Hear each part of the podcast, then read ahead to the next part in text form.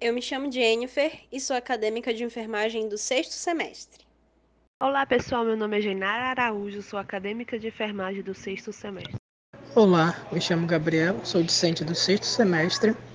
Eu sou a Evelyn Mello, discente de enfermagem do quinto semestre e todos somos da Universidade Federal do Pará. Esse é o Pod Dali, o podcast dos discentes de enfermagem.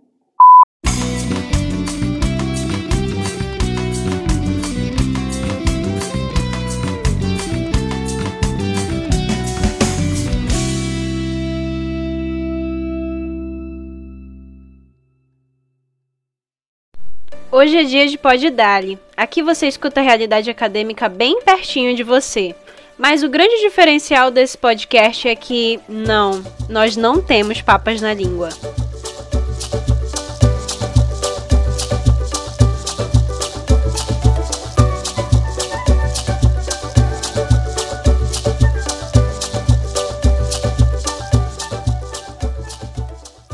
Você conhece a história do Setembro Amarelo? Tudo começou quando um jovem de 17 anos chamado Mike cometeu suicídio em 1994.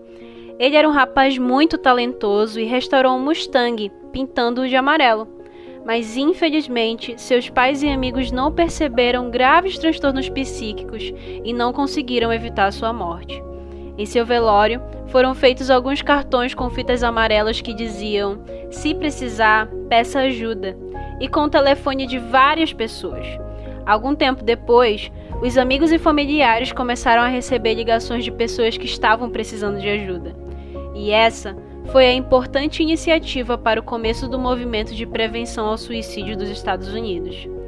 No Brasil, em 2015, foi criada a campanha do Setembro Amarelo, que tem como objetivo principal conscientizar pessoas sobre o suicídio e evitar o seu acontecimento.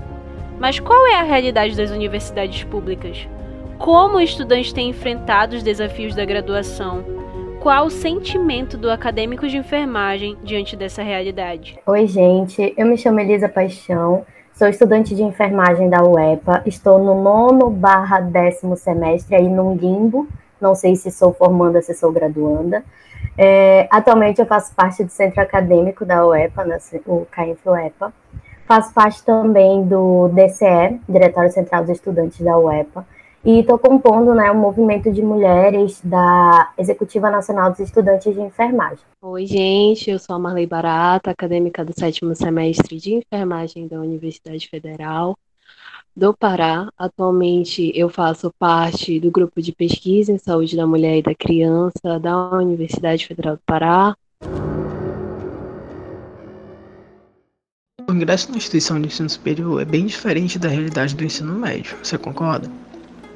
Você já se deparou estressado, ansioso na graduação? Bem, na faculdade tudo se torna mais intenso, as obrigações são diferentes, existe a necessidade de socialização com novos colegas e os famosos grupos de prática. Fora os conteúdos que exigem maior autonomia e responsabilidade. Quando eu entrei na faculdade, na verdade, foi tudo muito novo eu sempre tive o anseio de estar em uma faculdade, mas eu não sabia o que fazer dentro de uma faculdade, como eu iria me sentir, as pessoas com quem eu iria lidar, as preocupações, as cobranças. Então, quando eu entrei na faculdade, eu tive que me deparar com algumas situações pessoais que eu não estava preparada. Ali, eu, eu sou da turma de 2017 então, quando eu entrei, eu comecei a ter umas crises de ansiedades hum, mais intensas que eu não tinha tido contato antes, né? Crises de estresse, então meu cabelo caía, caía, caía e eu não entendia por quê. E tudo isso eu vim conseguir entender depois, fazendo um acompanhamento psicológico, um acompanhamento psiquiátrico, né? É, sobre essa questão, é muito importante a gente lembrar do processo do vestibular, né? E o vestibular, ele é muito desumanizador. Ele nos desumaniza e nos transforma em, entre muitas aspas, em robôs, em que a gente acaba tendo um processo meio compulsório, né, de estudar uma disciplina, fazer exercício, estudar, fazer exercício, estudar, fazer exercício, estudar, fazer exercício, naquele sistema de educação bancária. E quando a gente entra na universidade, o ambiente é totalmente diferente. Eu vim de uma, uma escola particular, uma escola que estava o tempo todo ali dizendo que eu precisava passar, que eu precisava passar, que a, o Enem era muito importante e tal, dizendo que estavam me preparando para a universidade. Quando eu chego na universidade, os professores me dão total liberdade e autonomia. E eu fico lá, o que, que eu vou fazer com essa autonomia? A gente fica esperando orientações e a, na universidade não é bem assim. A gente tem uma orientação ali legal, mas a gente tem uma liberdade muito grande para fazer o que a gente quer em, em determinados pontos. Mas depois a gente vai se acostumando com essa liberdade e tudo mais e vai vendo que realmente isso é muito bom para gente, né, em determinados momentos. É, eu saí direto do ensino médio para a faculdade, faculdade. E isso faz com que a gente tenha que amadurecer, assim, ponto. Você tá ali, eu, por exemplo, né, tava ali, vivendo na casa dos meus pais, tudo bem. Eles pagavam meu colégio e tal, e num determinado momento, bom, isso tudo mudou, eu tô numa faculdade, eu preciso amadurecer, eu preciso crescer. Eu não posso mais ser aquela pessoa que era que eu era antes, né, de entrar na faculdade. Então, para mim foi um, um, também uma dificuldade muito grande. E aí amadurecer, crescer, entender que estava me tornando uma pessoa adulta de fato, né? E aquela quebra de expectativas, caramba, eu fiz 18 anos, estou na faculdade, como assim eu não tenho um carro, uma casa, três filhos, não estou casada já? Como assim? O que aconteceu? Né? Então, muitas coisas que rondam a nossa mente de adolescente, assim, e que depois a gente vê e não é bem aquilo. E aquele friozinho na barriga do primeiro estágio, ou primeiro PBL, até mesmo os trabalhos e os seminários parecem tão interessantes, né? Mas conforme os semestres passam, essas demandas acabam aumentando e as expectativas crescem, começam a surgir novas cobranças, o TCC, as especializações e a realidade do mercado de trabalho que bate à nossa porta. Ainda mais na área da saúde, isso nem se fala. É cada paciente com uma vivência única diante de sofrimento e perdas. Então, agora sobre essa questão de durante a graduação, né? Na UEPA as coisas funcionam um pouquinho diferente. Lá a gente não tem método PBL, a gente não tem disciplinas específicas da enfermagem nos dois primeiros anos. A gente tem só a história da enfermagem, legislação, coisas assim. Agora, por exemplo, semiotécnica, né, semiologia, essas coisas a gente só vai ver lá para o final do segundo ano. E isso é gera uma ansiedade e também junto com a quebra de expectativa que eu citei anteriormente, muito grande, porque a gente chega lá querendo ver enfermagem, o que, que a enfermagem é, como a enfermagem atua, e a gente não vê isso de cara acaba que eu vi muitas pessoas desistindo do curso que era enfermagem e ficava, ah, não, esse curso não combina comigo, vou trancar o curso, vou sair e tal. E eu, eu vi muita gente é, desistir. É, eu vi pessoas que durante toda a graduação eram pessoas calmas, pessoas que realmente conseguiam se manter frente a vários problemas. É, no oitavo semestre acabaram entrando em pânico, acabaram surtando. A gente teve diversas dificuldades e Assim, todos os semestres foram estressantes. Eu não vou dizer que não teve um semestre que não foi, mas o oitavo semestre conseguiu superar todas as expectativas de estresse possíveis. Então foi realmente algo muito cansativo. E aí a gente entra no décimo, que é o estágio, é a pesquisa do TCC, já totalmente cansado, totalmente desmotivado com as coisas. É engraçado a Elisa falar que nos dois primeiros anos eles quase não veem né, a questão da enfermagem propriamente dita, porque na UFPA, no primeiro ano, no segundo semestre, você já tem introdução à enfermagem e você já é colocado dentro de um ambiente hospitalar, você já é colocado dentro da unidade básica de saúde, e assim, é, já é total, eu penso que é o oposto, né? Porque é, você ainda está muito novo, às vezes você não tem experiência nenhuma em, é, em, lidar com pessoas, em estar ali assumindo determinadas posturas. E de um dia para o outro você está dentro de um hospital, você está dentro de uma unidade básica de saúde. E você tem que assumir uma postura um tanto quanto profissional, uma postura mais séria. Você tem que saber termos e conteúdos de forma mais científica, mas ao mesmo tempo você tem que saber entre aspas, traduzir isso para o usuário que está na sua frente e às vezes você não tem maturidade para isso. eu demorei muito para me identificar com uma área, sabe? Então, por exemplo, eu entrava num semestre e aí eu dava aquela atividade curricular e eu tinha uma expectativa em cima daquilo. E aí, quando eu chegava nas práticas, eu não me identificava nada com aquela área.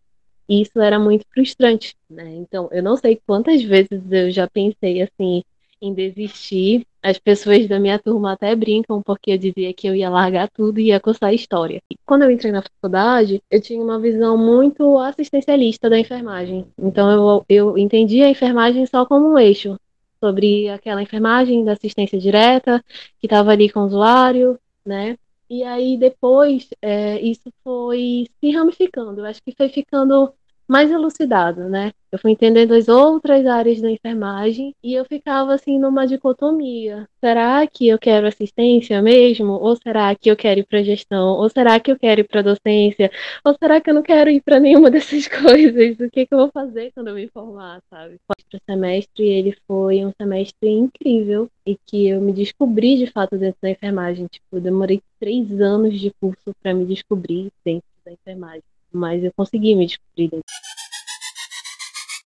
O cenário mudou. 2020 trouxe mudanças drásticas do nosso convívio social e o mundo inteiro parou.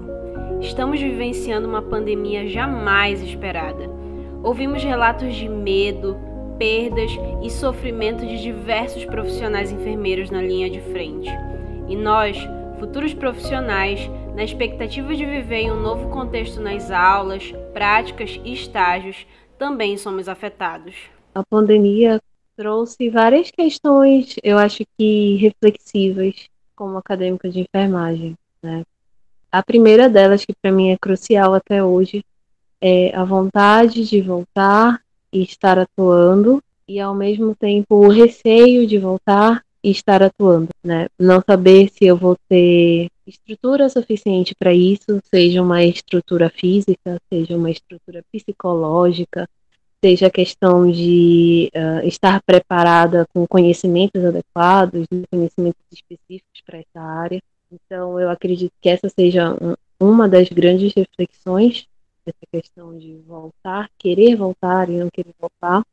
A segunda questão que eu acho que a pandemia veio é, exacerbar, mais do que nunca, são diferenças de classe. Então, por exemplo, com a pandemia, muitos colegas meus próximos passaram por mais dificuldades e não, não teriam condições físicas de acompanhar o ensino remoto emergencial que a UFPA está propondo. Nem todo mundo tem uma rede de apoio que te possibilite dentro da sua própria casa estar estudando.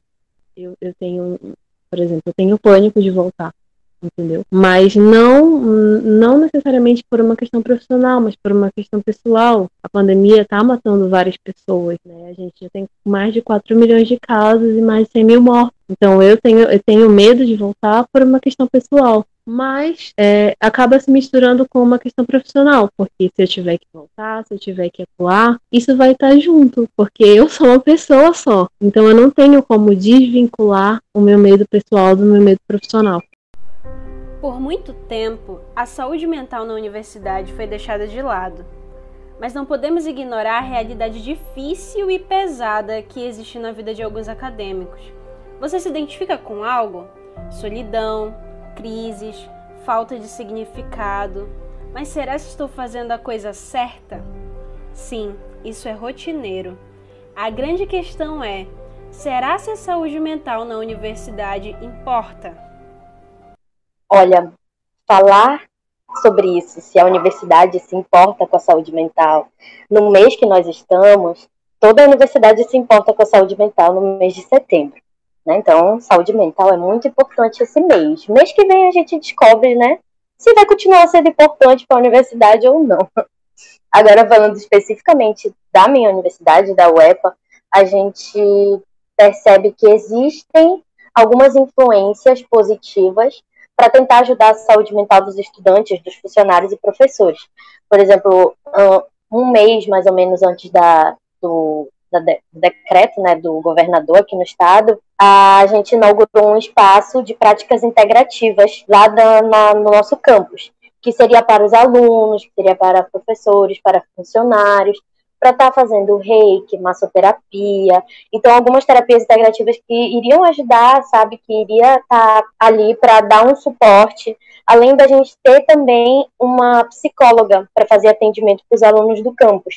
Só que isso foi uma coisa extremamente recente. Até ano passado, quando eu estava lá surtando em DIP, no, no oitavo, não tinha nada disso. E aí a gente, sabe, começou a perceber essa mudança. A gente começou a perceber que realmente está criando uma, uma cultura né, de se preocupar com a saúde mental para além do setembro amarelo. De modo geral, de modo geral, eu penso que a universidade ela não, não se preocupa com a saúde mental dos estudantes. São grupos específicos dentro da universidade, às vezes grupos de professores, às vezes grupos de funcionários, às vezes coordenadores de curso, né, que realmente tem essa preocupação, mas a universidade em si não tem como uma prioridade manter a saúde mental daquele estudante. E é por isso que a gente vê tantas pessoas trancando o curso porque não estão aguentando mais a universidade. Assim como algumas pessoas têm a empatia de olhar para o outro, algumas pessoas não têm. Não têm, pelo menos não como deveriam ter, lidando com vários públicos como lidam dentro da universidade. E aí tem um nó de dificuldade, porque como parte de alguns grupos específicos, nem todos querem aderir àquilo que é proposto. Então, dentro da UFPA, eles têm o projeto Estudante Saudável, né, que é um projeto que tem o atendimento do psicólogo, tem o atendimento do psiquiatra, mas que ainda assim não consegue suprir todas as necessidades. Então, eu acredito que, por exemplo, esse tipo de projeto deveria ser um projeto ampliado, um projeto de fato com visibilidade, com mais profissionais, com mais preparo. Por quê? Porque a gente tem um grande público e um público extremamente diferenciado dentro da universidade. E a gente tem também um projeto da Faculdade de Enfermagem, que nem todos os alunos conhecem, que é o PROGAT, que também trabalha um pouco essa questão das práticas integrativas e complementares, né? Ele é organizado pelos professores de saúde mental da faculdade, o professor Aline e o professor Ivanildo, né? Que é uma enfermeira e um terapeuta ocupacional. E junto eles reúnem, eles, além de fazerem as rodas de conversa, eles trabalham também com outras formas, como costura, como uh, a criação da horta coletiva, então, assim, eu acredito que o ponto principal seja dar visibilidade a esses projetos, né? E investir nesses projetos, porque eles são projetos extremamente importantes. Calma. Respira. Nem tudo são flores, mas tenho aprendido que cada ação é como se fosse uma semente. Você já parou para refletir que até o dia de hoje você já venceu todos os seus dias maus? E aquela situação que parecia super impossível, que só de lembrar dá aquele frio na barriga, mas que hoje, no presente, ela se tornou uma condição do passado. Sim, são processos diários. Bom, eu acredito que a primeira coisa assim que eu tento trabalhar em mim é não me cobrar tanto, porque, por exemplo, no início da pandemia, eu sentia a necessidade de sair desmentindo as fake news que as pessoas falavam próximo de mim, que as pessoas me mandavam, que as pessoas mandavam em grupos que eu estava. Né? Eu senti essa necessidade como uma futura profissional de saúde, como uma futura educadora em saúde, de desmentir todas as fake news que o Brasil inteiro gerava, né? Era uma necessidade assim absurda.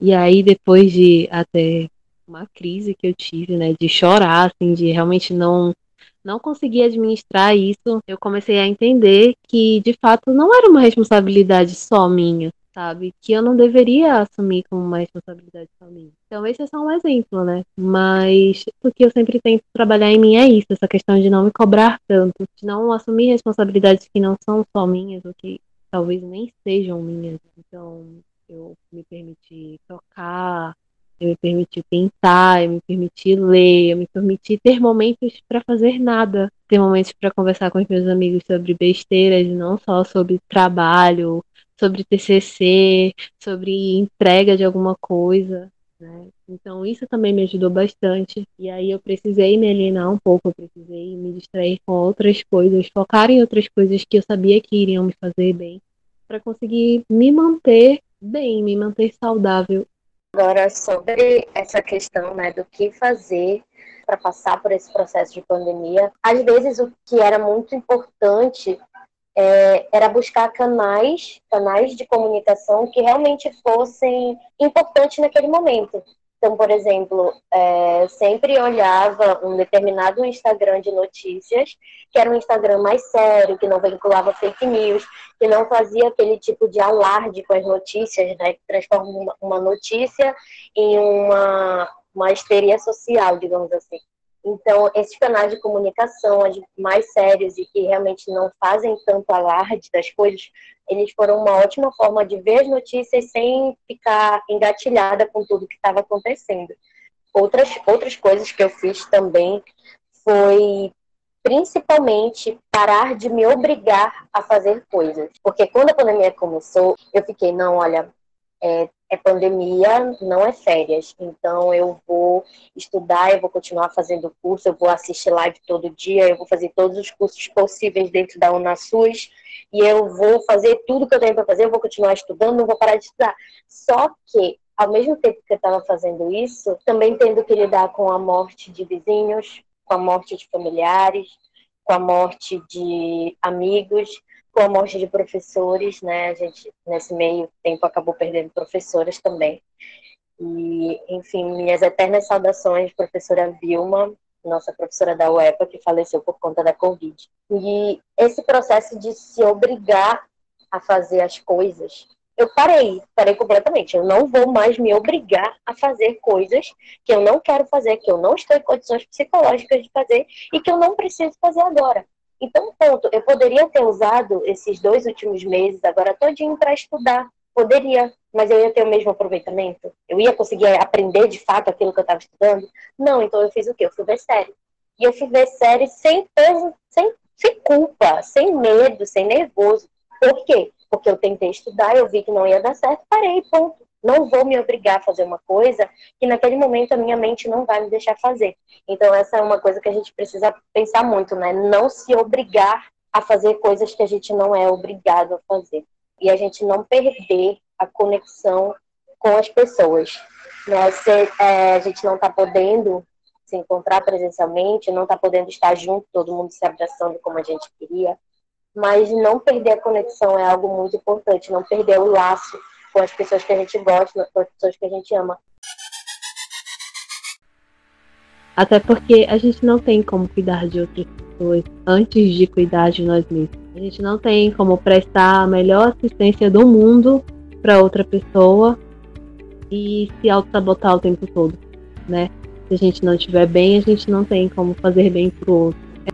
A gente é, bater nessa tecla, reforçar sobre a saúde mental em qualquer período, não só porque a gente está no meio de uma pandemia, mas que a saúde mental ela deve ser um ponto sempre debatido, ela deve ser sempre um ponto colocado e deve ser sempre avaliada em qualquer questão, principalmente quando se olha para os acadêmicos. Eu vi uma frase esses dias no Instagram que era sobre quando a gente, por exemplo, está fazendo nosso primeiro projeto de pesquisa e a gente erra e diz desculpa, é o meu primeiro projeto de pesquisa. Então, quando a gente está fazendo o primeiro procedimento e comete algum erro, desculpa, é meu primeiro procedimento. Da mesma forma, é a nossa primeira pandemia. Então, nem, a gente não vai fazer tudo certo, a gente não vai conseguir fazer todas as coisas do jeito super planejado que a gente queria. E desculpa, é a nossa primeira pandemia. Este e outros programas estão disponíveis em nossas redes sociais. Divulgue e compartilhe. O projeto Amazônidas Pluralidades na Formação e Atuação em Saúde é um projeto do edital Navega Saberes, da PROEX UFPA e da Faculdade de Enfermagem.